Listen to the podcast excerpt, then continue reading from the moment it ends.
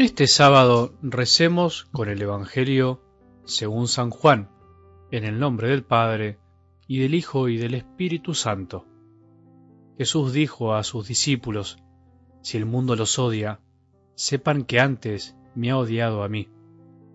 Si ustedes fueran del mundo, el mundo los amaría como cosa suya, pero como no son del mundo, sino que yo los elegí y los saqué de él, el mundo los odia. Acuérdense de lo que les dije. El servidor no es más grande que su Señor. Si me persiguieron a mí, también los perseguirán ustedes. Si fueron fieles a mi palabra, también serán fieles a la de ustedes. Pero los tratarán así a causa de mi nombre, porque no conocen al que me envió. Palabra del Señor.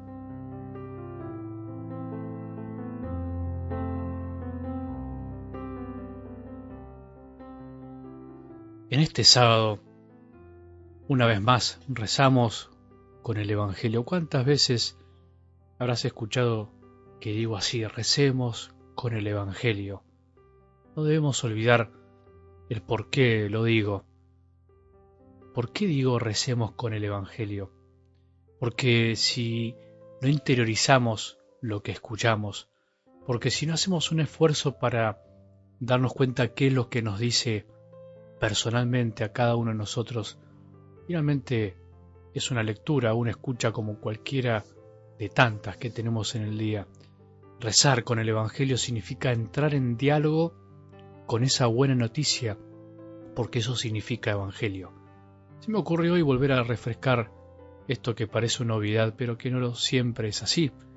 Porque por ahí vos te sumás a escuchar hace poquito, por ahí estás escuchando hace mucho, pero te olvidaste. Todos necesitamos volver a escuchar que hay que rezar con el Evangelio. Yo simplemente hago un comentario que a veces puede llegar un poco más, un poco menos, que a veces a vos te puede decir algo muy concreto, pero a otro no. ¿Sabes cuánta gente escucha el Evangelio día a día? Yo no, así que tampoco te lo puedo decir. Son muchísimas personas de tantos países distintos, de toda condición social, de toda vivencia de fe distinta. Incluso sé que escuchan estos audios personas que no son de nuestra misma iglesia, de iglesias separadas o incluso de otras religiones. Por eso, cada palabra que yo pueda decir puede aportar algo a algunos y a otros no tanto, pero lo importante es que vos y yo hagamos este ejercicio, rezar con el Evangelio, preguntarte a vos mismo, ¿qué me estará diciendo a mí en este momento? Y los sábados siempre nos ayudan porque creo que es un día en el que se puede hacer una recapitulación, volver atrás y darnos cuenta que estuvimos desmenuzando también el Evangelio del domingo.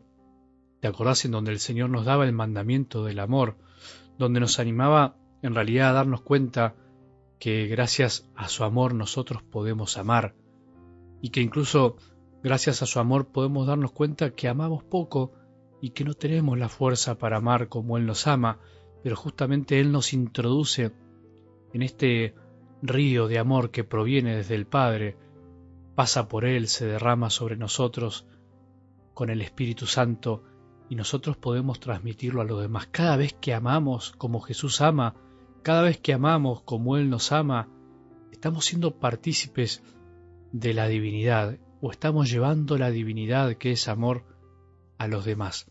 ¡Qué locura! ¡Qué linda locura! Y por eso cuando amamos sentimos ese gozo tan profundo, porque en realidad estamos siendo instrumentos del amor de Dios. Por eso terminemos esta semana no diciendo yo no puedo amar así. ¿Cómo que no podemos amar así? Si a vos te están amando así, si a vos y a mí nos aman de esa manera, el Padre, el Hijo y el Espíritu Santo nos aman y vienen a habitar a nosotros. Nosotros simplemente tenemos que dejarnos amar y ese impulso nos tiene que llevar a amar a los demás. Hoy no te olvides que podés amar a los demás como Jesús te amó. Sin embargo, desde algo del Evangelio de hoy vemos también la otra cara, que el mundo nos puede odiar. Jesús le dijo a sus discípulos, si el mundo los odia, sepan que antes me ha odiado a mí. Qué misterio este el del odio hacia Jesús. ¿Por qué el mundo de ese tiempo, por qué tantas personas de ese tiempo odiaron tanto a Jesús. ¿Por qué lo llevaron a la muerte? ¿Por qué buscaron hacerle el mal? ¿Por qué el bien no puede a veces triunfar en este mundo? ¿Por qué a vos y a mí a veces también nos odian por hacer el bien? ¿Por qué en tu familia y también en la mía a veces no nos comprenden? ¿Por qué el mundo que nos rodea o la mentalidad del mundo que se olvida de Dios le molesta tanto el amor, la verdad, el bien y la belleza?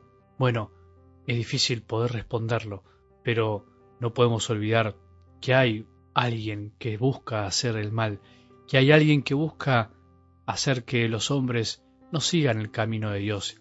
Y ese alguien es aquel que pedimos en cada Padre nuestro que el Señor nos libre, líbranos del malo. ¿Sabías que en realidad la traducción del Padre nuestro debería ser líbranos del malo? O sea, hace referencia al mal espíritu, a ese ángel que renegó del amor de Dios y prefirió hacer la suya, como decimos, quiso ser como Dios y no pudo. Ese es Satanás, el príncipe de este mundo, el padre de la mentira, que siembra cizaña en los corazones de tantos hombres y hace que en definitiva contradigan al bien supremo que es el mismísimo Dios. Por eso, si te persiguen, si te odian, no te preocupes, a Jesús les pasó lo mismo. Nosotros tenemos que dedicarnos a hacer el bien hasta el final. Tenemos que dedicarnos a hacer el bien pase lo que pase, sabiendo que nosotros no somos más grandes que nuestro Señor, sino todo lo contrario, como somos sus servidores, a nosotros también nos perseguirán. Incluso te digo algo que puede sonar duro, pero que si lo vemos con los ojos de la fe es así.